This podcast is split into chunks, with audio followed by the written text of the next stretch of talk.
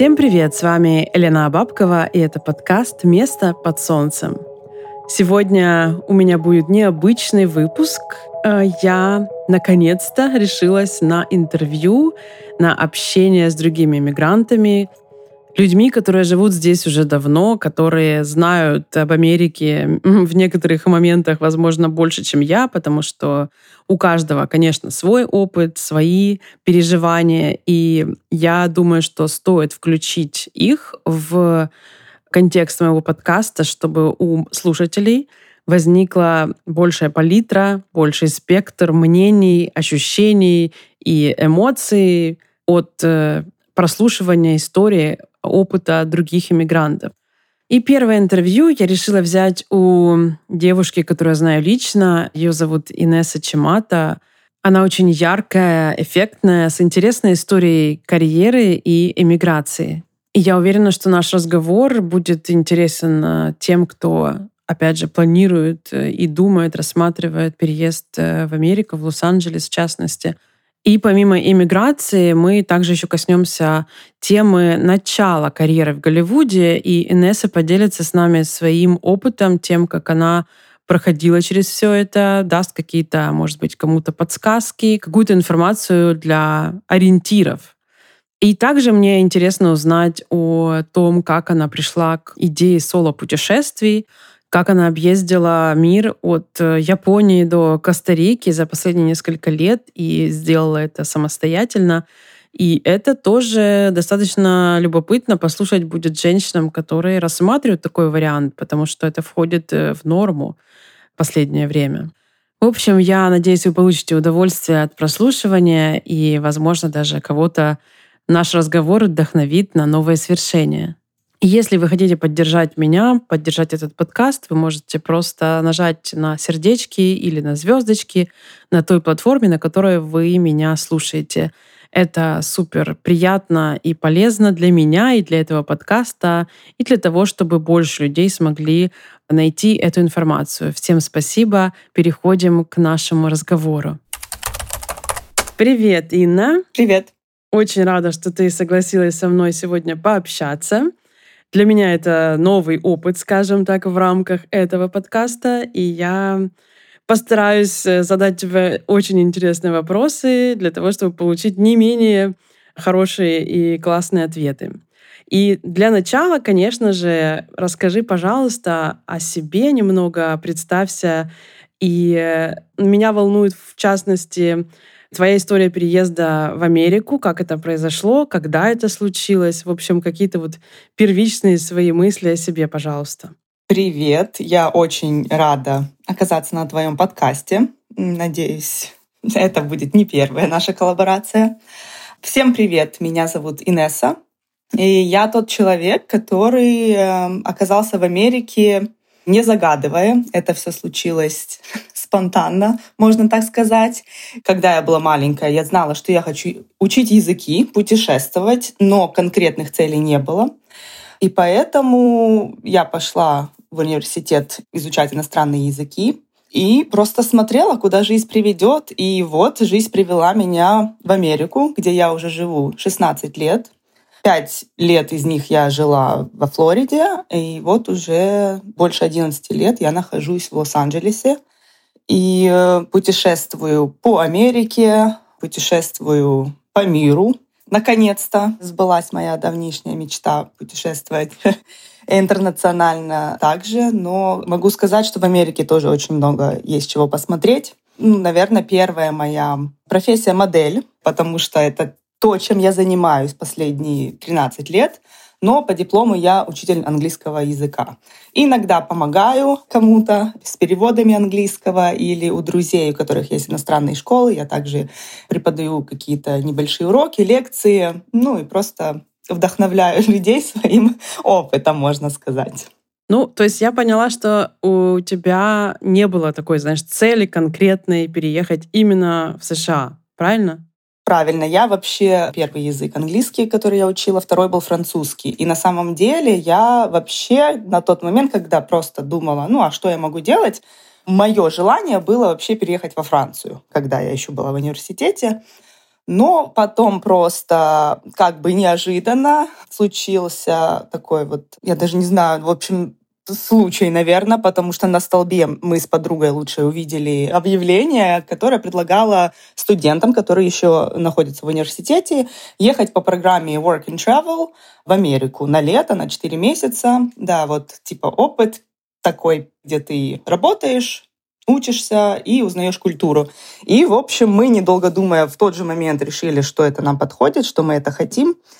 И, в общем-то, пошли, и как-то все очень быстро закрутилось. Мы даже особо не раздумывали. И, наверное, для меня это показатель того, что случается что-то для тебя предназначенное. Потому что мы как только пошли, тут же решили подавать документы, нас направили, сказали как. И, в общем, мы приехали в Америку с лучшей подругой. Мне было 20 лет, я была на четвертом курсе университета. И вот после четвертого курса на лето, с июня по конец сентябрь, мы приехали, и я жила в штате Род-Айленд на небольшом острове, где работала в ресторане, ну и параллельно немного путешествовала, но это уже больше в конце было. А скажи, пожалуйста, то есть после этого ты решила ехать во Флориду, потому что что? Ну, наверное, это очень важно сказать, что пока я была в Америке вот по этой программе Work and Travel, я поняла, что здесь я чувствую себя дома. Здесь мне хорошо душевно, здесь мне нравятся люди, их доброжелательность, которая, ну, как мне казалось, не хватает нашим людям на тот момент. А я всегда была позитивным человеком. И то есть я, когда приехала сюда, я просто, можно сказать, с первых моментов почувствовала себя вот, знаешь, как рыба в воде. На своем месте. Да, в моей оказалась такой территории. И я просто знала, что я хочу здесь жить. И это было не то, что, ну все, я хочу жить. А я просто вот почувствовала, все, здесь дом. И дальше просто даже не было вариантов. Я просто знала, у меня еще один был курс, который надо закончить, чтобы получить диплом. И вот после этого work and travel четырехмесячного периода я вернулась, закончила мой последний курс, получила диплом, и уже в моменте, когда все это, ну, я там заканчивала курс, я уже с агентством работала по поиску переезда в Америку. На тот момент это была виза H2B, насколько я помню. Это рабочая виза, то есть тебе находит компания работодателя, и отправляют тебя. То есть вот единственный минус был, что ты не выбираешь куда. То есть вот где они нашли и говорят вашей группе, да, вот или там сколько у вас человек мы сейчас подаем, вот этот работодатель принимает вас и нам потом сообщает, когда нам подтвердили, что вы едете во Флориду. Вот. И вот так вот, ну, выбора нет, а мне было на тот момент неважно куда, я просто понимала, что мне хорошо в Америке, потому что я понимала, что это люди здесь такие, и вот, да, во Флориду я приехала с группой других украинцев. Ну, кто-то из Крыма, кто-то из Киева был. И вот, э, да, работодатель э, был во Флориде, на тот момент город Нейплс, очень небольшой город, где я работала, делая сэндвичи. Но, но было все неважно, главное, я была там, где я хотела быть. Да, главное, что ты переехала. И ты там, получается, именно в Нейплс, правильно я слышала? Да. Ты там прожила пять лет или ты переехала куда-то еще во Флориде? Я могу сказать, что программа вот эта по рабочей визе зависит от работодателя. И вот первое, что давали, это работодатель подписывал документы, что вы с ним работаете 8 месяцев. То есть поработав с ним 8 месяцев, я поняла, что надо искать дальше. И мы вот группой друзей искали работодателя, который работает с этой визой. И мы нашли другого работодателя, который был в другом штате, Нью-Хэмпшир, это недалеко от Канады. Тоже работа, в принципе, сезонная на лето, потому что ну, там сезон такой отпускной, отель в горах, где мы, в принципе, поехали работать на 4 месяца. И пока мы были там, опять же, группой, мы уже местно искали работодателя, который работает по той же визе, предлагает визу H2B. То есть после Нью-Хэмпшира, опять просто пожив там 4 месяца, можно сказать, в горах и в лесах, мы вернулись во Флориду, потому что нашли работодателя, и он оказался, вот э, многие знают, наверное, слышали, большая сеть отелей «Мариот». И вот они наняли нас на другой срок, где мы проработали кто в ресторане, кто хостом, кто на ресепшене. Ну и вот так вот, наверное, на пять лет вот я села после того, как приехала после Нью-Хэмпшира, я села во Флориде, где уже начали происходить другие замечательные вещи. Понятно, хорошо. Ну, то есть у тебя первые пять лет, получается, вот это все было такое небольшое перемещение, да, по востоку Америки в поисках своего места любимого да. и своего дома. А потом ты уже сказала, что ты переехала в Лос-Анджелес, в Калифорнию в какой-то момент. Ты приняла такое решение. Расскажи, почему и как ты это вообще, как ты это решилась? Наверное, стоит немножко рассказать историю, потому что как осела я во Флориде, то есть ты уже вливаешься в жизнь, ты понимаешь, что все, я здесь живу. И тогда, просто работая, и у нас работа была не слишком такая полноценная, то есть было много студентов, которых они брали, поэтому было много времени. И вот здесь я начала проявлять то, что я всегда любила, мне всегда нравилось быть перед камерой, позировать, и поэтому я начала просто искать опции фотосессий разных, чтобы набираться опыта. И вот так вот завертелась, закрутилась. Сначала просто фотосессии, где я, я не знаю, как на русском это build portfolio, когда просто набираешься, да, опыт, э, строишь себе вот эту вот книгу фотографий, где показываешь, да, что ты умеешь, как ты себя чувствуешь и все такое. И вот э, как-то одно за другим. Это были фотосессии, потом, естественно, ты расширяешь свой кругозор и начинаешь уже знакомиться больше с людьми в той же креативной сфере. И то есть и пошли там какие-то fashion shows, где я была модель подиума, и какие-то съемки реклам, и потом, э, ну, там, где я жила на то время, это было недалеко от Майами, были разные там агентства, которые работали с моделями, ну и, и немного у меня расширился мой опыт в разных сферах. Но если те, кто не знаком с Флоридой, считается штат для людей, уходящих на пенсию, потому что там тепло, влажно, и поэтому, конечно, такой очень ну, интересный, да.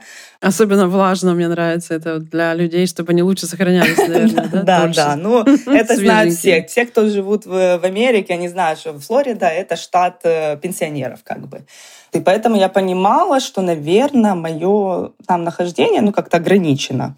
Ну, плюс еще говорили, что если бы я хотела расширить, то, наверное, мне стоило бы поехать в Лос-Анджелес, где считался да, центр шоу-бизнеса, один из больших.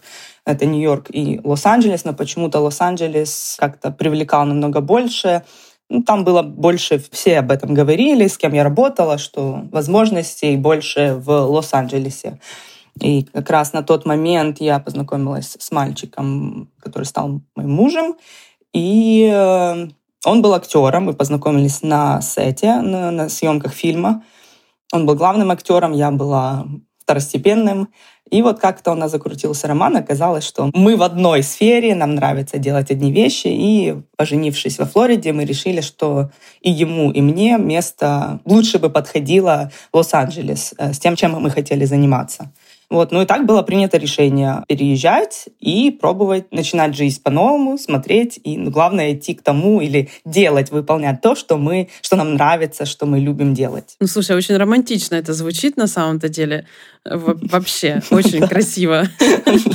Да. Никакой прагматики, ну, то есть, да, есть прагматичный, конечно же, в этот момент, но знаешь, когда познакомились на съемках фильма, потом поженились, это, потом вместе поехали в Калифорнию. Ну, это просто какой-то сценарий из романтического фильма.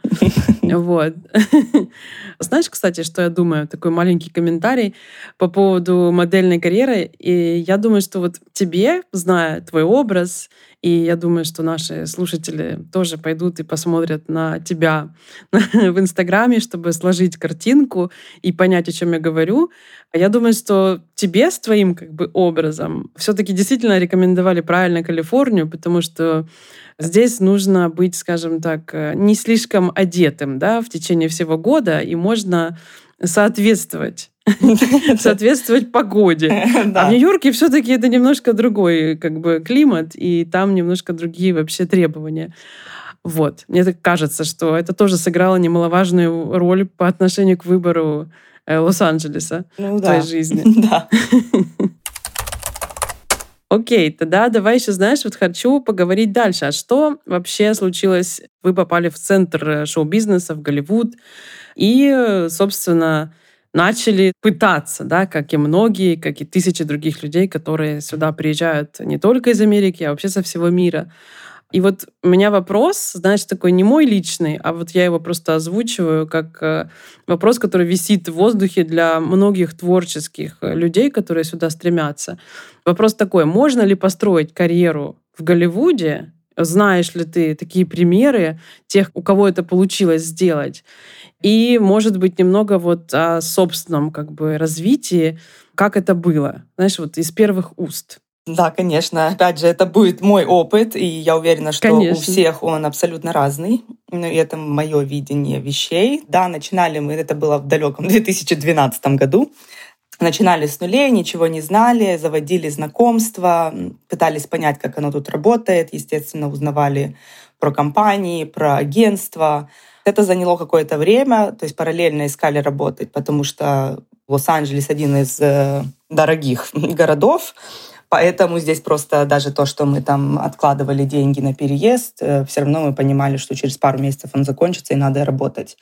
И, в принципе, я все равно рассчитывала на то, что деньги на какое-то первое время будут приходить с ресторанов. Я работала официанткой, хостом и бартендером иногда. И параллельно вот искала возможности. Ну, классический путь, да. Да, классический путь, как, в принципе, да, ты приезжаешь, и ты должен что-то делать меня не было такого, я знаю, что иногда люди приезжают в Лос-Анджелес, когда они прям все, я приезжаю быть звездой. Или там я хочу быть популярным, или я вот буду да, серьезным актером. У меня, в принципе, я просто знала всегда, что мне нравится это делать. Я хочу набраться опыта, я хочу попробовать, я хочу посмотреть. Может быть, вот этот аспект, не знаю, хороший он или плохой, хотя, наверное, такого нет, просто у каждого свой опыт он и отразил всю дальнейшую, да, мой вот путь, который проходил, потому что у меня не было каких-то больших запросов, ожиданий. Я понимала, что да, я должна набраться опыта, я должна понять, как оно работает, потому что ну вот сфера модельная или шоу-бизнеса, она везде немножко разная. В Нью-Йорке она будет отличаться от Лос-Анджелеса, также это будет отличаться от Майами, э, потому что там тоже считается такой fashion немного центр, может, не такой большой, как Нью-Йорк. Ну, в общем, я понимала, что Лос-Анджелес, наверное, будет какая-то своя система, какие-то свои вещи. Ну, все начиналось с примитивного, как делают очень многие. Это работать в массовках. И здесь вариантов было много на тот момент. Массовки — это и фильмов, и сериалов, и просто каких-то интерактивных вот этих реалити-шоу, да, и ток-шоу. То есть ты можешь ходить на все, что, в принципе, было очень интересно вначале, особенно для человека, который это никогда не делал. Ну и рекламы, кстати, очень популярные. В Лос-Анджелесе, наверное, один из больших центров, где снимают реклам много. На тот момент, по крайней мере, мне кажется, сейчас это немножко все изменилось и мигрировало из-за торговизны, налогов и все подобное. Но на тот момент это, да, считался, мне кажется, рекламы здесь снимало очень много. То есть каждый день здесь столько этих локаций, где что-то ты проезжаешь мимо, ты видишь, там снимают, там снимают. И, в общем, можно сказать, ну, я себя пробовала во всем. Я понимала постепенно, как это все работает. Сначала ну, узнавала, когда ходила просто как э, non-union работник, потому что здесь очень много находится ну, юнионов, которые привязаны. Сначала давай расскажем, что такое юнион. Юнион — это как профсоюз актерский. И чтобы туда попасть, нужно какое-то время поработать э, вне профсоюза, и, соответственно, это отражается на оплате. То есть в самом начале ты работаешь вне профсоюза. Да, да, ты когда приезжаешь, ты ни в каких союзах, ты просто на юнион, тебе говорят определенную цену за работу, и вот ты соглашаешься, и все. А когда, да, есть юнион, к которому, в принципе, стремятся многие, потому что это и определенная плата, которая обеспечена, и они не могут платить меньше. Это и другие какие-то бонусы, где тебя кормят лучше, где условия лучше, где... Медицина включена страховка, да? Ну, это когда ты уже побыл, да, там свои очень правила, конечно, в каждом вот этом вот профсоюзе свои правила, то есть даже чтобы получить страховку, тебе надо проработать определенное количество лет, зарабатывать определенную сумму, то есть это немножко, да, это вот, ну, начинаешь работать, просто когда ты начинаешь вступать в профсоюз, ты просто вначале рад, что цена больше, ну, в смысле оплата за ну, твою да, работу да, больше, и что у тебя немножко более там... Лучшие условия. Как такие бы, да? условия, да, для нахождения, для работы. Тебя не могут там использовать там и не платить, ну и все такое. Хотя вот в Non-Union есть много историй было разных, где слышал, да, людей там и не доплачивали, не кормили, и там сидели просто все на чипсах весь день. То есть в профсоюзах такое невозможно, ты можешь позвонить, и они будут проверять, и как бы это все серьезно.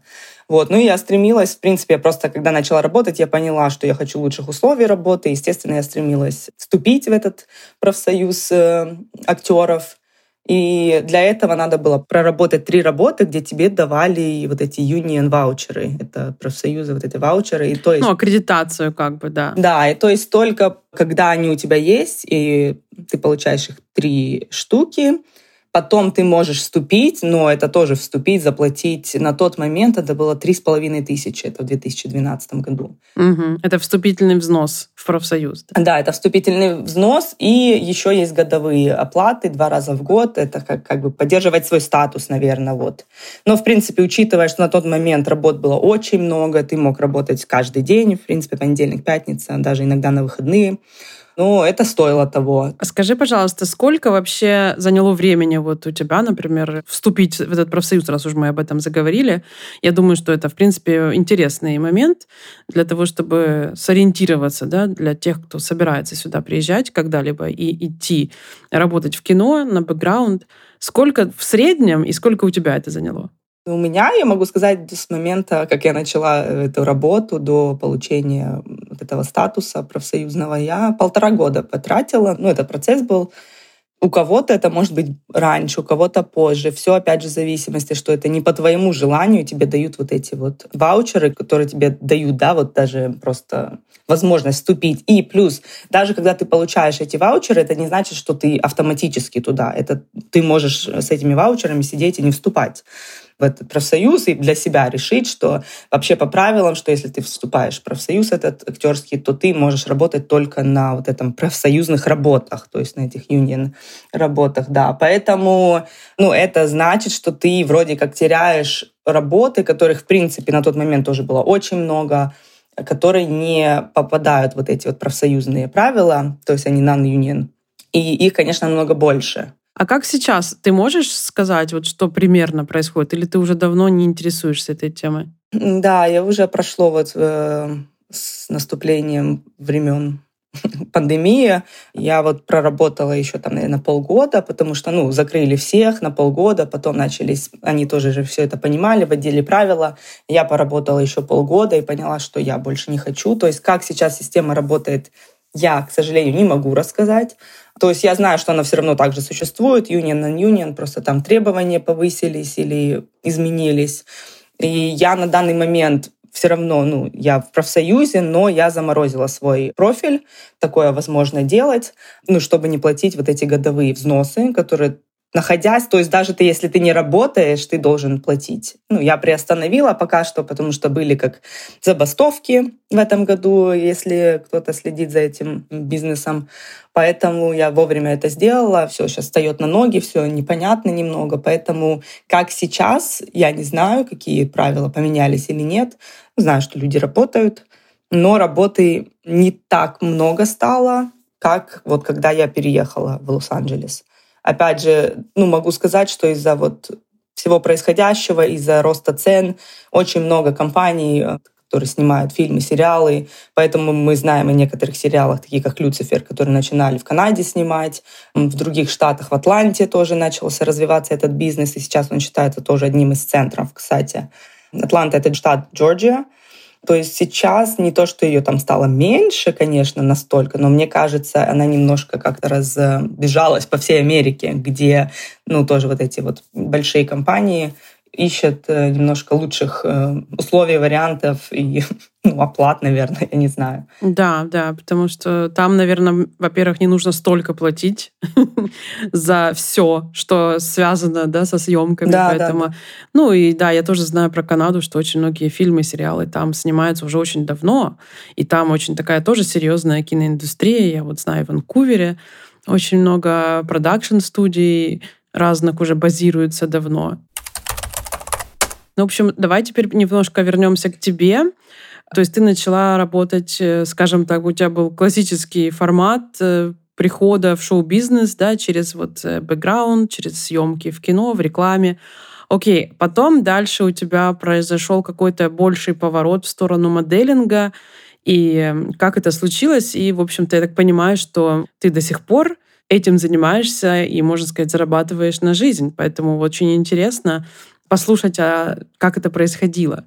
Наверное, да, я могу сказать, что все равно модельного было больше, хотя я принципе, люблю и ну, делала все, то есть ходила на кастинги, даже на сериалы большие. Но вот, как я говорила, работая и узнавая этот бизнес, завязывая новые знакомства, связи, ну и как бы твоя рабочая этика, да, то есть люди видят, насколько ты профессионально, насколько ты подготовлен, насколько ты ну вот знаешь, что делать и за эти годы, то есть я уже нахожусь вот в Лос-Анджелесе больше 11 лет, ну, естественно, я завязала какие-то связи, которые, например, фотографы, которые знают, как я работаю, как я себя веду, как я, ну, у нас профессионализм, они нанимают меня из года в год. Я, в принципе, могу сказать, что я работаю со многими одними и теми же фотографами или productions, я вот не знаю, как это, которые зная людей, зная, что на них можно положиться, они как бы ну, дальше или рекомендуют тебя. И вот, в принципе, у меня, можно сказать, я перешла на полный фриланс, где я искала, выбирала. Также добавлю, что ну, в Лос-Анджелесе существует много веб-сайтов, которые помогают тебе искать работу. Ну, у тебя должно быть портфолио, твои фотографии, твой опыт, ну, твои резюме, где ты говоришь о своих талантах, что ты умеешь зная эти платформы, всегда можно было искать работу. Я, в принципе, продолжаю периодически там смотреть, что у них есть, что они предлагают.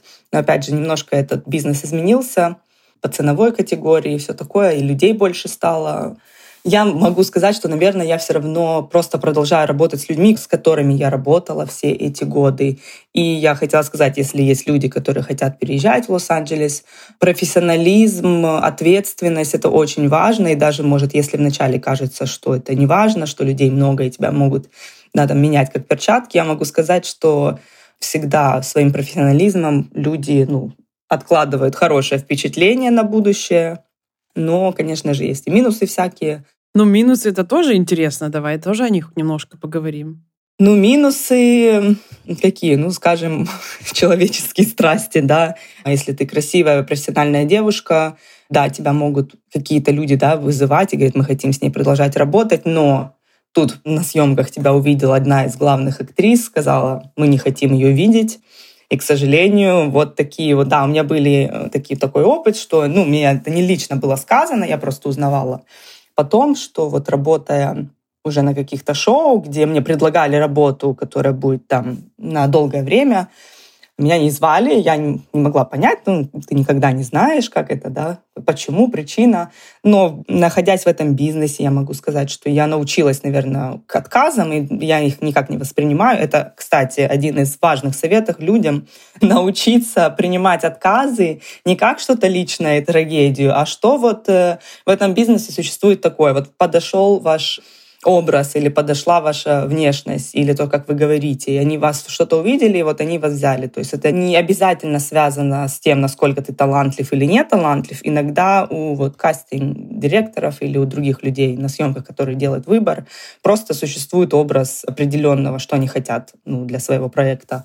И то есть я вот советую людям, которые думают, ну, отказ — это... Это часть работы, да? Да, это часть работы, ты делаешь и дальше, и продолжаешь дальше. И где-то кому-то вы обязательно понравитесь, зайдете э, в этом роде. Ну, вот были вот такие вот вещи, которые даже профессиональный, ты талантливый, ну, не зависит, если вы не подходите по одним параметрам, или кто-то вас заметил и говорят, что это мне такие были вещи. Ой, ну ты слишком отвлекаешь наш, э, как это сказать? На себя берешь внимание, да, слишком? Да, на внимание. И вот, к сожалению, ну, людей не очень в себе уверенных, они существуют везде. Они и даже очень такие знаменитые люди могут быть очень неуверены в себе. Поэтому ну, тоже я, наверное, никогда не брала это на свой счет. Ну, думаю, ну, значит, так надо, значит, что-то лучшее попадет. Ну да, что поделаешь. Поэтому минусы мои были такие. Ну, я никогда не встречала никаких можно сказать, неуважения на сетах, хотя ну, это часто фигурирует здесь да, от других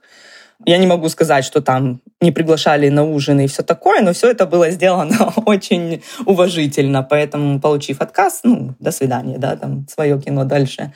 Но где-то я слышала истории, что у кого-то, может быть, это немножко все интенсивнее в плане там неуважения каких-то. Ну да, слушай, мы живем в эпоху Мету, и, конечно, все эти истории про Голливуд мы слышали, знаем. К сожалению, мы не знаем, как было на самом деле, но, по крайней мере, вот с твоих уст человека, который не раз работал да, с большими именами внутри индустрии, в твоем случае все было очень корректно и красиво.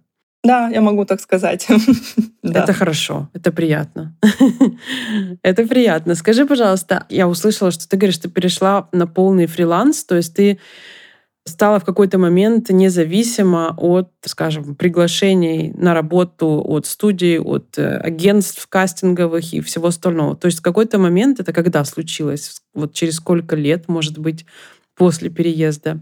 Я не могу сказать, что я не завишу ни от кого. Естественно, если меня не выберет какое-то агентство или там, ну, кастинг-директор. Кстати, вот надо сказать, что, наверное, еще немного до времена пандемии, но особенно после пандемии все в основном перешло на вот self-tapes, как сказать, ты когда ты сам себя записываешь, когда, когда ты посылаешь свою кастинг, да, запись по интернету в плане того, что digital, все это таким способом виртуальным стало, и это перешло очень многое на такое, что первоначальные, насколько я вот поняла за последние годы, первоначальные свои какие-то кастинги ты посылаешь в виде вот, ну, файла, видеофайла. Ну, с одной стороны, это очень удобно, а с другой стороны, не очень удобно, потому что кастинг-директор не видит тебя, твою энергетику. Но если понравилось им что-то, они вызывают тебя дальше на интервью, там, на кастинг уже личный. И все равно, да, я когда говорю фриланс, это я имею в виду, что я работу ищу сама. То есть я подаюсь на работы, я вижу предложения, рассматривая все эти платформы. Она же выложена, описание работы, что это, сколько платят, э, с какими условиями. Все в открытом доступе, как бы, да? Да, да, да. И ты можешь, да, подаваться, как бы, и дальше выбирают тебя или не выбирают, потому что тебя после этого могут пригласить, послать свою запись, например, видеозапись своей, своего кастинга. Ну, и от этого дальше идет. Поэтому тебя все равно должны выбрать. То есть это все делается через кастинг компании. Конечно. Но это стало немножко более свободно. Да, это, кстати, ну хорошо, что сохраняют, когда были времена, когда я ездила на кастинги несколько раз там э, в день даже бывало, знаешь, по неделям. То есть ты должен мотаться, ты должен успевать, у тебя кастинги, например, неудобно было, да, там время слишком быстро, а тебе надо быть в разных концах города ну, это было неудобно, это было стрессово, это было очень так... Представляю себе это, да. Ну, такое вот, вот именно, да, вот этот шоу-бизнес. Тебе надо быть э, вот в нескольких местах одновременно, как говорится. С тем, что пришло вот это вот... Э, digital время, что можно посылать свои tape ы, ты можешь записывать дома. Единственное, что тебе, возможно, очень часто для чтения ролей нужен человек, который будет тебе помогать. И иногда, очень часто, если ты живешь сама, ну, сложно снять что-то, если это включать диалог какой-то, потому что, да, могут попросить просто снять какую-то сценку, проимпровизировать, но очень часто тебе нужен человек, который будет за кадром читать диалог с тобой и Хорошо, я поняла. Спасибо большое. Столько всего интересного и важного. Все-таки, знаешь, хочу вернуться. Я как-то вот в чуть-чуть э, более ранее спросила у тебя по поводу Голливуда, в том смысле, что знаешь ли ты тех, вот у тебя же, наверное, огромное количество знакомств, не только с организаторами да, внутри индустрии, но также с такими же, как ты, людьми, которые стремились и создавали себе карьеры. Мне интересно, и не только мне вообще, сколько людей действительно способны сделать вот этот вот прорыв в карьере внутри Голливуда, ходя по кастингам, добиваясь каких-то ну, ролей, я не знаю, работ интересных. То есть э, какой процент вообще тех, кто преуспевает, и какой процент может быть тех, кто сдается или уходит куда-то в другие индустрии? Или, может быть, просто расскажи о том, ну вот как это устроено в том смысле, потому что, понимаешь, для многих людей им кажется, что, ну, если ты едешь в Голливуд, то тебе обязательно нужно, ну, вот твоя задача стать суперзвездой и там получать миллионные гонорары. Но индустрия же она намного шире, чем верхушка Олимпа. Расскажи о том, как можно жить, сколько примерно можно зарабатывать в месяц. Ну, то есть вот у меня несколько знаешь, разных вопросов, все они связаны с тем, чтобы вот дать информацию и ориентир для вновь прибывающих или о мечтающих о том, чтобы приехать и сделать себе карьеру в Голливуде. Вот расскажи, пожалуйста, еще немножко об этом. Постарайся ответить на все вопросы по очереди. Я могу их напоминать по ходу. Да, это напоминаю, если вдруг я забываюсь. Смотри, первый вопрос — это вот сколько вообще людей, знаешь ли ты людей, которых получилось вот этот вот рывок вперед сделать, там, стать, не знаю, звездой, которого мы все знаем теперь? Или же вот из твоего как бы, да, круга общения? Хорошо, то, что я знаю за эти годы, что я вот живу в Лос-Анджелесе, я могу сказать, что если говорить о человеке, который вот просто приехал и пробует свою судьбу, как говорится, ну, те, которые добились успеха, единицы на самом деле. Ну, это, наверное, под, могут подтвердить все, потому что это, как говорится, оказаться в нужное время в нужном месте. И вот, как я говорила о том, что понравится ли человеку твоя внешность, твоя личность такая, как ты себя ведешь. То есть, если они видят что-то вдруг, и у них там кликнуло, нам нужен именно этот человек, вот тогда вот тебе повезло. Но опять же, как я говорила даже о своем опыте, очень многое здесь завязано все-таки на связях. И я не говорю о каких-то там давать взятки или что-то в этом роде, нет. Ну, то есть ты себя, во-первых, рекомендуешь как да, ответственный профессиональный человек, ты завязываешь хорошие как бы, знакомства с людьми, которые тебя могут советовать. Очень многое здесь. Кто-то знает кого-то. Это и в большом, да, вот этом вот э, смысле бизнеса, и вот в маленьких, там, где ты работаешь в каких-то второстепенных ролях там тоже очень завязано на том, то есть там свои э, рекомендуют своих кому-то. Все на человеческих отношениях. Как бы. Да, очень многое. Я к этому отношусь спокойно, то есть, ну, как есть, так есть, то есть, поэтому я не могу сказать, а, да, вот это точно так, и вот это.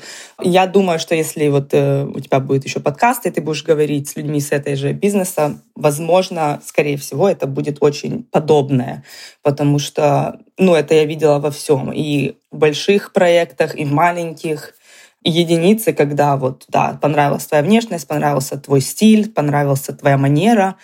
Ну и еще не забываем, в Лос-Анджелесе мы в таком городе очень э, разнообразном.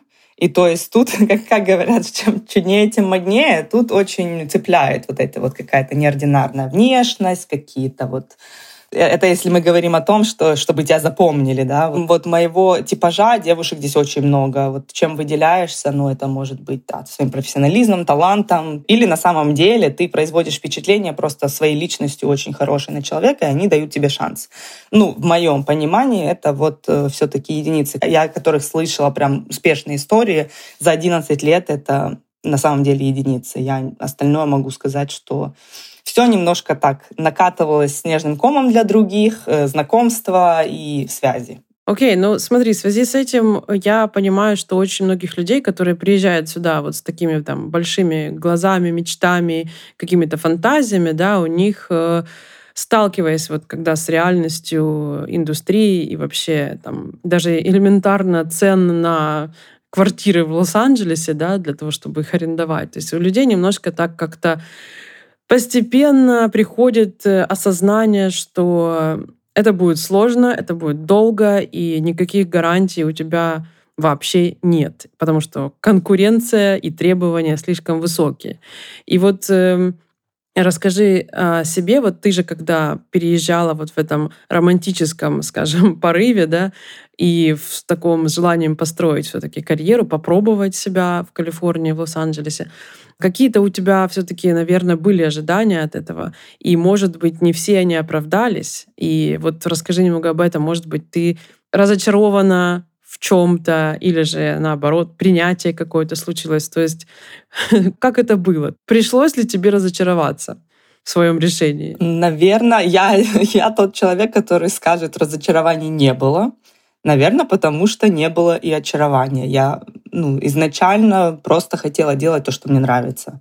Некоторые люди, да, едут с какими-то уже там целями конкретными.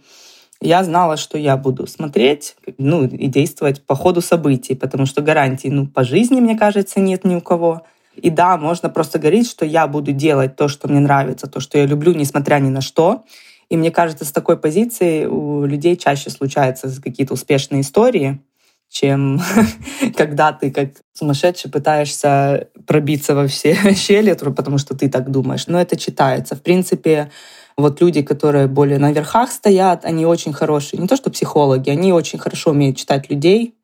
Да, и вот это вот э, желание какая какое-то немножко такое сильно, что это не не вот истинное желание какое-то поверхностное, я не знаю, как это сказать, это прочитывается. То есть людей видят, когда даже в кастинге, да, это когда ты приходишь, когда ты смотришь на людей, это, конечно, разные вибрации, разные энергии у людей, и чувствуется, когда человек очень чего-то сильно хочет, и это прям читается. Мне кажется, люди, которые в больших таких позициях, они очень хорошо умеют читать людей.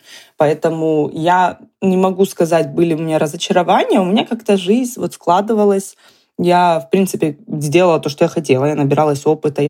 Да, поработала со многими там, большими звездами, именами, где-то там засветилась, даже если это в каких-то, да, таких... С какими, пожалуйста, перечисли нам быстренько. Интересно же ведь. Ну, я, наверное, буду говорить, которые для меня играют значение, потому что есть многие такие люди, которые мне говорили, о, это, это, это, это актер, или это, это же вот этот, а я, а, да, ну, не знаю. Я, наверное, тот э, человек, который очень интересно, это, кстати, в плюсе, возможно, может быть. Э, я не сильно много смотрела там сериалов, ну, вот пока жила здесь, да, до приезда, может, в Лос-Анджелес, поэтому мне, наверное, очень часто и было такое, ну, знаменитость. Ну, у меня было простое отношение к этому, и, наверное, из-за вот этой энергетики часто вот с этими людьми у меня случалось какой-то, да, интерактив, общение, потому что они были на расслабоне, я на расслабоне, поэтому Божечки, ну я, наверное, Дженнифер Анистон, Стив Карелл. А, это сейчас такие, которые для меня, наверное, очень важны. То есть, ну, или которые я лично, да, вот видела, общалась. Эдвард Нортон, ну, каст «Друзья», в принципе, работала или видела многих, кроме Мэтью Перри. Rest in peace, как говорится. Ну, вообще, ну, работая за эти годы, наверное, у меня просто, знаешь, это столько было много, что оно как-то уже все вместе перемешалось, да. Ну, еще вот, наверное, имя забыла. Тот, который был в «Терминаторе», этот... Шварценеггер? Нет, не Шварценеггер, который был жидкий терминатор. Вот с ним я работала а. несколько раз на шоу, он мне там глазки строил. И для меня это было такое, вот, наверное, осознание, что я что-то делаю очень интересное, потому что он там э, флиртовал. Ну, он, наверное, со всеми девушками так делает. Это не переходя за, знаешь, за грань неуважения. Просто я такая стояла, я помню, у меня тогда случилось это, я уже в LA, а, наверное, была лет пять или четыре, где было осознание, вот это да, вот я сидела, когда была тинейджер, смотрела фильм «Терминатор», а теперь он мне тут глазки строит и со мной общается. Какая да, прелесть. это было вот, наверное, о, вот это знаешь, как это, I made it. I made it, потому что... Да, ну, да, какой-то, да. да. На каком-то этапе, да, конечно, это, наверное, такое осознание может прийти. Хорошо, давай теперь чуть-чуть уйдем от нашей темы, которую мы сейчас хорошо уже так затронули, перейдем больше в сторону вообще Америки, о плюсах и минусах э, жизни здесь. И начнем, наверное, с позитивной стороны. Вот скажи, пожалуйста, мне, почему ты эту страну вот признала, любишь, за что ты ее ценишь и что тебе дала Америка вообще? Ну, скажу для начала, наверное, в каждом месте будут плюсы и минусы, и ну, каждый человек должен выбирать, что для него главнее. Я, наверное, могу сказать, что вообще Америка в общем, все-таки я почувствовала что люди мне здесь больше подходят, поэтому оно как было, так в принципе и осталось. Вот тот факт, что люди улыбаются, доброжелательные, спрашивают, как твой день. Вот это все-таки, наверное, это было моим самым таким большим плюсом, где я себя почувствовала и до сих пор, в принципе, чувствую. Ну, вот эта открытость людей, доброжелательность, мне, наверное, ее не хватало. Поэтому для меня она как была, так и осталась. И это не фейк, правильно? Кто-то как-то говорит, но я считаю, что, ну, ну да, люди могут сказать, э, типа, как дела, и дальше тебя не слушать. Но это же не то, что я такая хочу рассказать своим людям, как у меня дела всем подряд. Как да, бы я понимаю, понятно. что это просто открытость. Но на самом деле можно завести очень интересные разговоры, стоя в очереди в кафешках, там, даже за столиком. Ну, это, наверное, у меня даже выработала. Вот сейчас, когда я путешествую, да, и в других странах, я понимаю, что, ну, даже не зная, какая, да, вот традиция или культура у людей, я никогда не боюсь немножко так, да, открываться, спрашивать, знакомиться, подходить, и это я вижу всегда хороший отклик у людей, мне кажется, это вот, наверное, меня и приучило, что а разве не все такие, разве не все такие открытые, хотя знаю, что возвращаясь домой, иногда можно понять, что явно не все. Ну да. Да, на нашу родину, как говорится, люди у нас немного другие. Наверное, вот это было и осталось. В этом плане я себя чувствую спокойно, свободно, радостно, и я знаю, что если у меня настроение не очень, я могу выйти и, в принципе, какие-то даже там комплименты могу услышать или просто да, пожелания хорошего дня, но хочешь не хочешь поднимать поднимает настроение. А скажи, чувствуешь ли ты себя безопасно здесь? Вот как женщина, которая живет на данном этапе даже ну, одна, э, Чувствуешь ли ты себя окей, вот находясь сама где-то вечером поздно или вообще в целом, знаешь, вот как обстановка для тебя? Да, в целом я, мне кажется, в Америке я всегда себя чувствовала достаточно безопасно. Я знаю о каких-то там районах, которые предупреждают. Я даже помню такой интересный опыт, когда вот мы еще с подругой были, когда мы в Бронкс заехали, где такие, да, гангстерские группировки. Это в Нью-Йорке, да? Да, в Нью-Йорке, когда мы просто путешествовали, и мы когда рассказывали потом, нам говорили, да ты что, боже, какой ужас, зачем мы туда поехали? А мы не знали, на тот момент мы ездили не по GPS, а по картам. А, вот. Но мы встретили на тот момент такие улыбающиеся, приветливые и желающие помочь людей, что нам было очень странно слышать. Ну, может быть, они видели, что мы туристы, не местные. Я не знаю, было ли другое отношение. То есть я знаю, что да, есть районы менее благополучные или какие-то, но не знаю, может быть, наши улыбающиеся лица как бы располагают других людей. Я себя чувствую, в общем, могу сказать, э, ну, достаточно хорошо. Это не значит, что тут не происходит всякого, но я верю в то, что внутри, то снаружи. Поэтому я доброжелательная, доброжелательная вижу а, вокруг себя. Хорошо. А что вот тебе не нравится или что тебя чем раздражает, может быть, я не знаю, Америка или Калифорния или Лос-Анджелес в частности? То есть какой-то вот, что бы тебе хотелось изменить или чтобы этого вообще не было? Интересно. Ну, просто сейчас, наверное, если бы ты задала мне этот вопрос, да, там, даже два года назад, он у меня, возможно, был бы другой.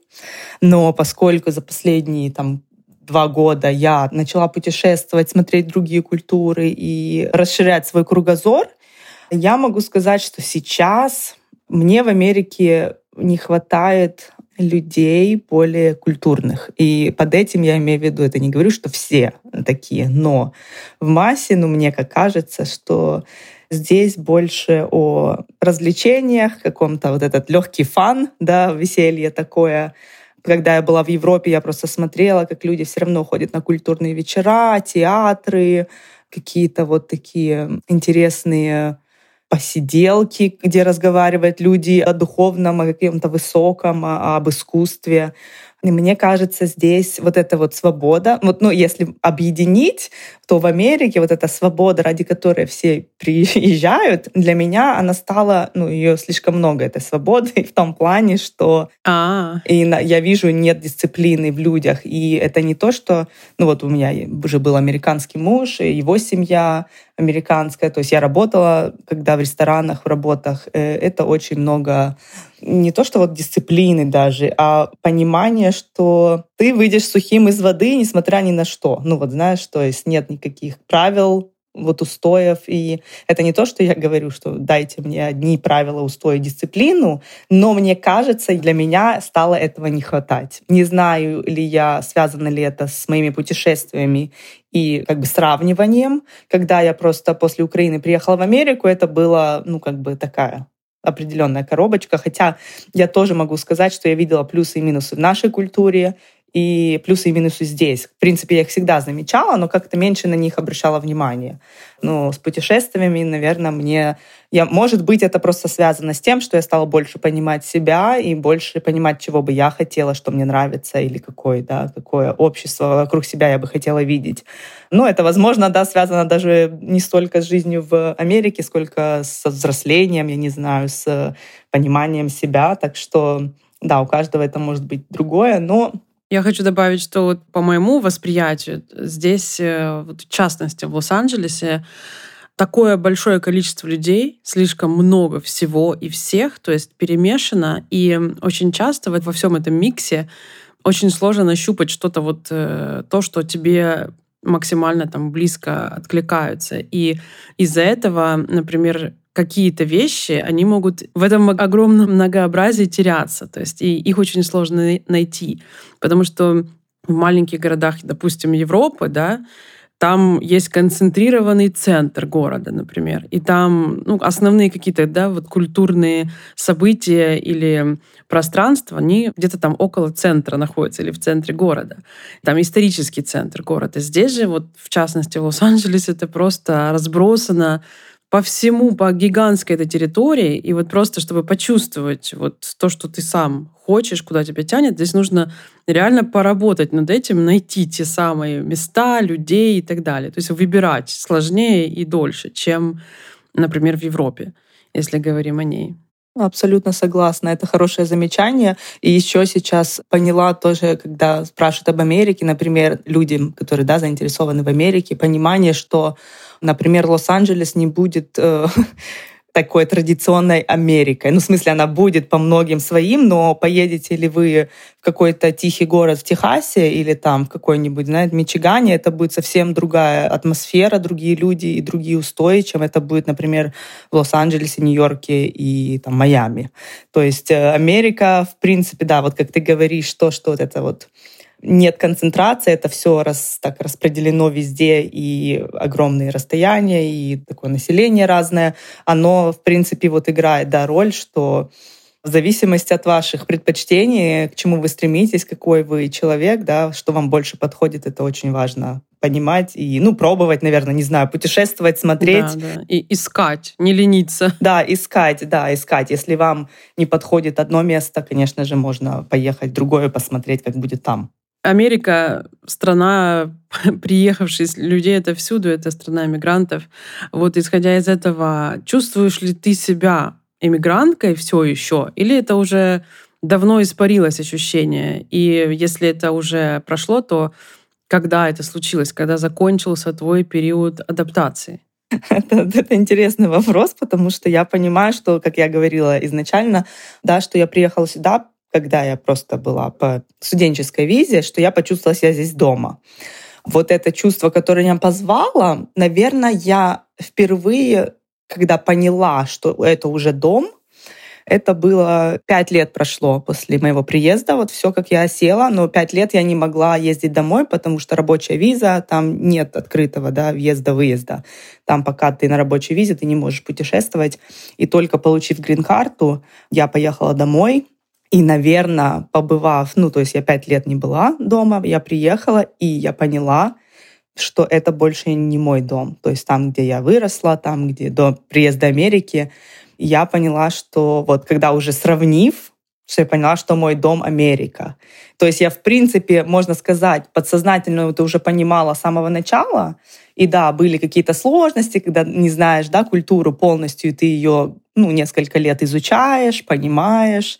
Вот после поездки домой через пять лет я приехала сюда, я знала, что ну, Америка — это уже мой дом. Там мне казалось, не было важно, где именно, да, я на тот момент еще жила во Флориде, то есть и мы как раз планировали переезд э, в Калифорнию, в Лос-Анджелес, но я уже знала, что неважно где, ну, мой дом уже, в принципе, здесь, в Америке, да. Интересно. И вот, знаешь, я знаю, что ты путешествуешь последние годы очень много по миру.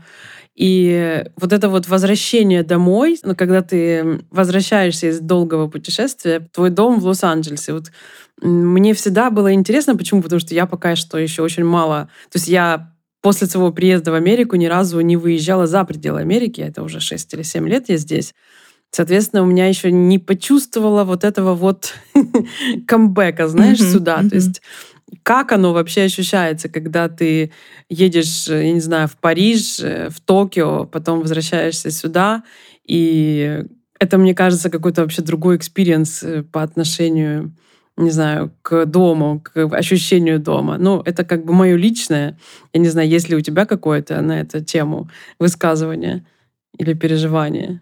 Наверное, я не знаю, но э, я-то понимаю, э, что путешествие — это не жизнь, да, и когда я путешествую, оно насыщено, оно полно впечатлений, вот этого, да, вот выезд из дома. Поэтому, возвращаясь сюда, я знаю, что я, конечно, ну, могу здесь немножко разгрузить свой мозг и график, и возвращение сюда для меня значит, ну, что я перезагружаюсь, я, ну, как бы наполняюсь, хотя, естественно, приезжая сюда, если я вот да, путешествую, то скапливаются дела, надо поделать, но это уже не так важно, потому что это все уже такое знакомое, привычное, и, в принципе, да, можно отдохнуть и просто вернуться, да, делать эти вещи. Как бы свой ритм, да? Да, да. Потому что путешествиями за последние два года я исполняла свою мечту. Вот как ты говоришь, ты не выезжаешь, да, я тоже достаточно долго не выезжала. То есть сначала первые пять лет я не могла выехать потом как бы приезд в Лос-Анджелес, Калифорнию, знаешь, новая жизнь, и ты как бы здесь. Да, я начала как-то более перед пандемией и во время пандемии путешествовать местно, ну, по Америке. И вот, наконец-то, после того, как все официально открылись границы, я начала вот это восполнять свою да, жажду путешествий. Я радовалась, когда я путешествовала, но я просто понимала, что я это делала много. Естественно, я приезжала очень уставшая сюда. Но вот сейчас, э, про путешествие вот эти два года, я, наверное, вот вернулась мой этот раз э, с Японии, с Токио, когда я вернулась, я очень рада быть дома, я очень как-то расслабленно себя чувствую, мне кажется, восполнила, восполнила то, что хотела, и теперь э, это немножко другие ощущения. Поэтому, наверное, про каждое путешествие это можно говорить, да, и возвращение сюда, это может быть по-разному, ну, в зависимости от состояния, от того, для чего ты ездишь. Но вот сейчас я, наверное, чувствую, что почему-то мне кажется, что вот я наконец-то вернулась домой. Вот я здесь э, теперь отдыхаю. Ну, меня сейчас спрашивают, да, за мои следующие планы путешествия. У меня их пока нет, потому что, мне кажется, я за последние два года... Перевыполнила, да? Да, перевыполнила, теперь я хочу отдохнуть. Это не значит, что через месяц-два мне не предложат, и я не поеду, но пока что я очень удовлетворена всеми своими этими э, поездками. А скажи, пожалуйста, вот я просто хочу подчеркнуть тот факт, что ты в основном делаешь соло-путешествия. А, да. Нельзя так сказать, что это очень нестандартный вариант путешествия, на самом деле нет. Сейчас все больше и больше женщин э, делают это самостоятельно, но все-таки это еще не является, знаешь, там, повсеместной нормой. Все равно большинство людей стараются найти себе компаньона, напарника, э, напарницу, в общем, друга какого-то, с которым можно разделить впечатление. А вот у тебя, насколько я понимаю, все получается, и ты решалась ехать в основном сама. Можешь кратко как-то вот э, об этом сказать, почему ты решила никого не ждать и просто делать то, что ты хочешь самостоятельно. Как это у тебя случилось?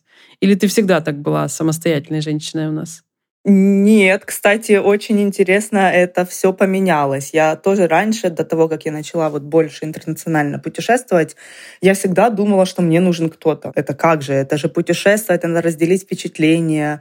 Ну и, естественно, да, можно взять в тот факт, что будет дешевле, да, с кем-то путешествовать. Ну, конечно. Но мне всегда казалось, ну как же, все эти новые впечатления, все эти новые опыты, они должны быть разделены с кем-то.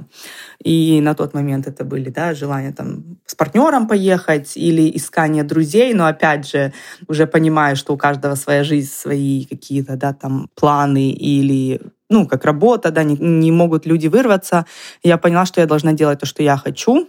И когда я начала путешествовать сама, я поняла, насколько в этом много силы и кайфа, потому что мы все понимаем, что когда ты сам, ты делаешь, что хочешь, ты сам себе босс, ты выбираешь, ты хочешь интенсивно или расслабленно путешествовать.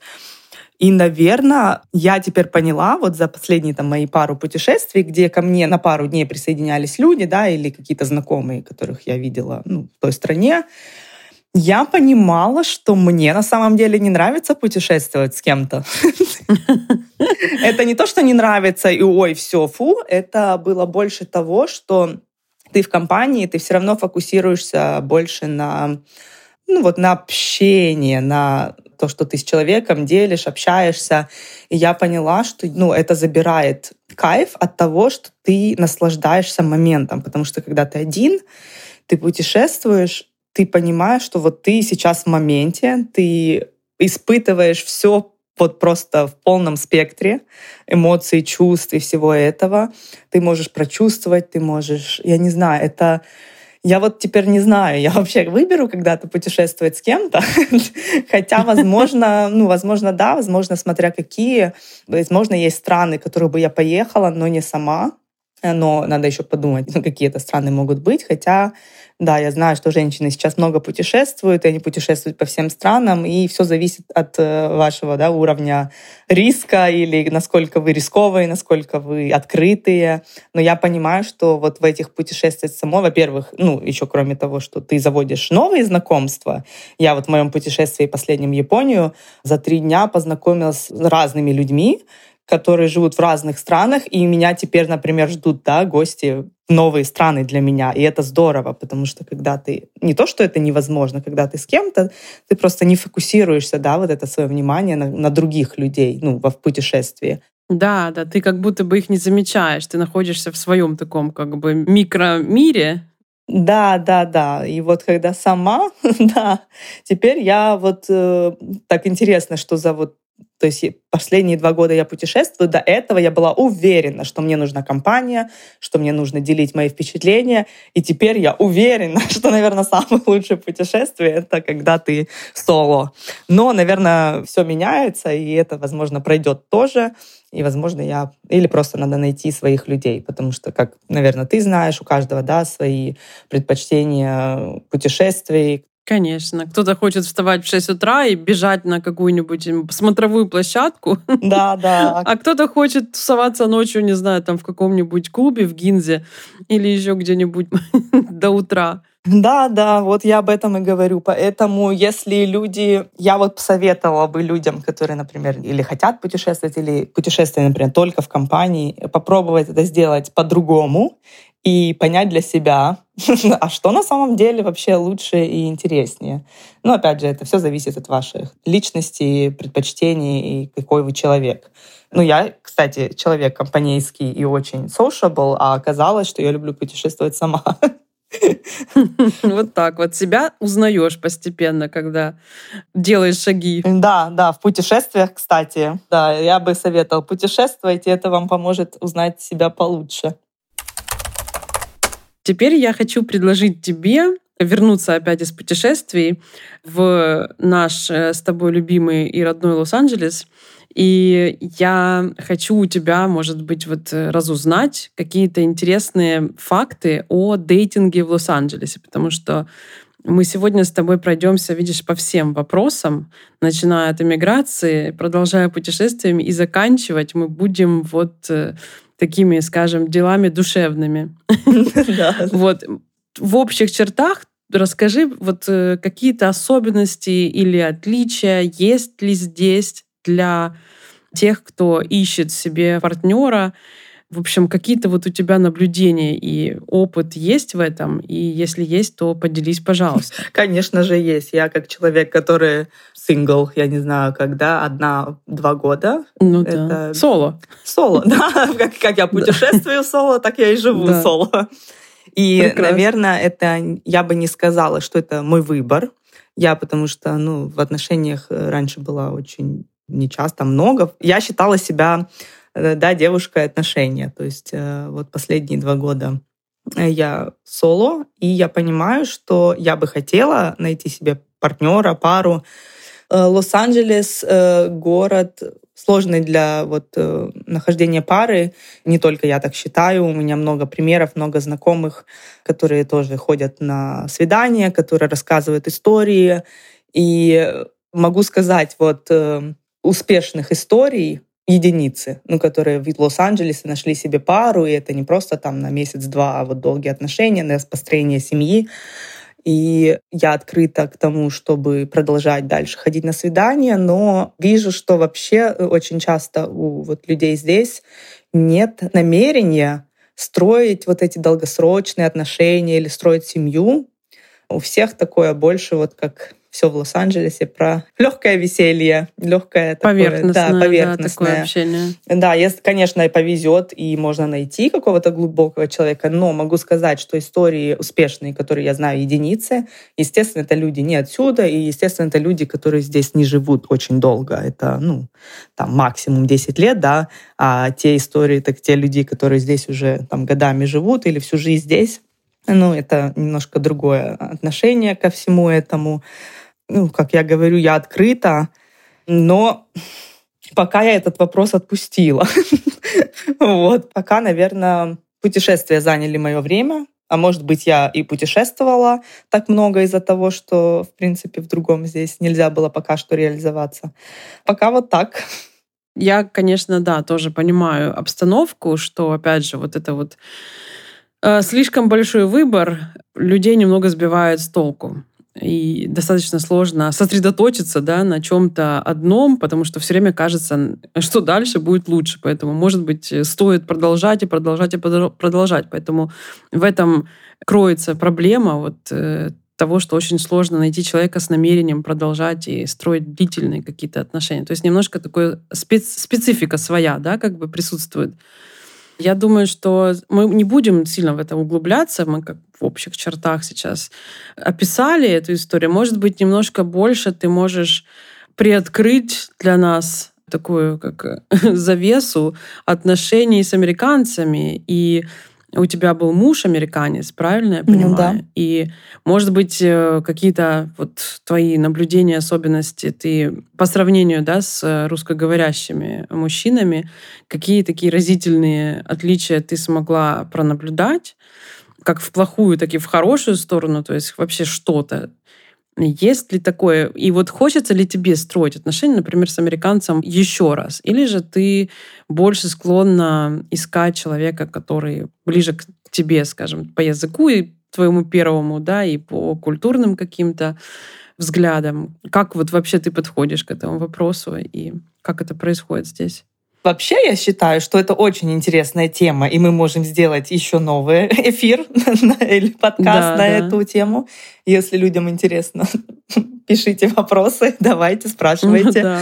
Наверное, что сейчас я скажу, чтобы да, не затягивать это надолго, то, к чему я пришла. Вот лично мое мнение на данном этапе моей жизни, можно сказать, что я половину жизни своей прожила там, да, в нашем русскоговорящем обществе, и половину жизни здесь.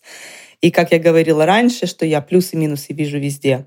И я поняла тот факт, что мне тяжело с людьми, не то что тяжело, ну, это культурная разница, наверное, очень чувствуется для меня, если человек полностью американский, который никогда не путешествовал, который не сильно знает таких, ну, о других культурах.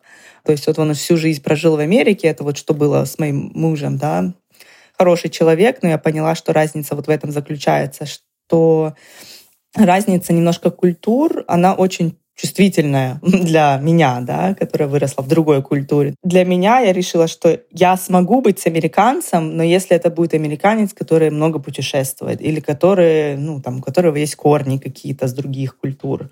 Также я могу сказать и про русскоязычных. Те люди, которые приехали вот только-только, я понимаю, что Америка для них другая страна, они такие все вау, и это здорово, ну, что люди в таком, да, восторге от Америки. Я помню свои первые впечатления, но я понимаю, что, наверное, мне только подойдет человек, который уже здесь прожил какое-то время, который уже немножко понимает, принимает культуру, особенности Америки.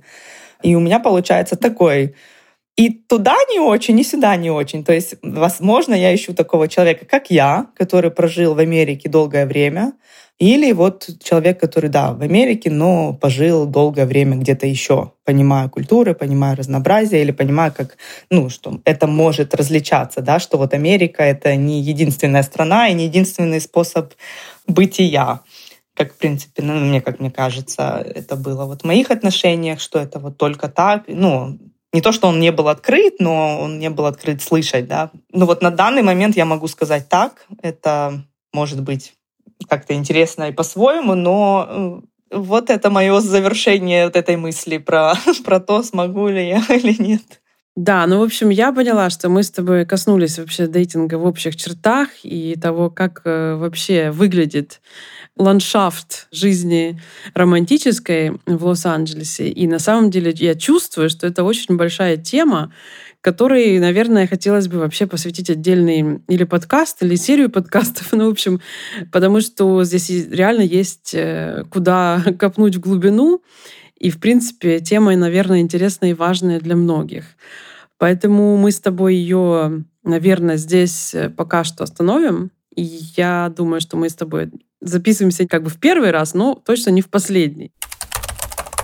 Дальше мне на самом деле очень много вопросов к тебе, потому что у меня вообще был план записать с тобой побольше всего обсудить, но я чувствую, что мы уже пошли в глубину, в несколько тем, и поэтому мне хотелось бы продолжить с тобой общение насчет э, дейтинга в Лос-Анджелесе, насчет вообще романтической жизни здесь, потому что я понимаю, что ты очень интересный человек, с которым бы хотелось эту тему здесь поднять. Возможно, мы это сделаем еще не только в моем подкасте, а также я знаю, что у тебя есть э, свои платформы, это и YouTube, и Instagram. То есть э, я предлагаю наш разговор продолжить уже, наверное, либо в следующий раз, либо на твоих площадках. Я на самом деле очень рада, что ты меня пригласила.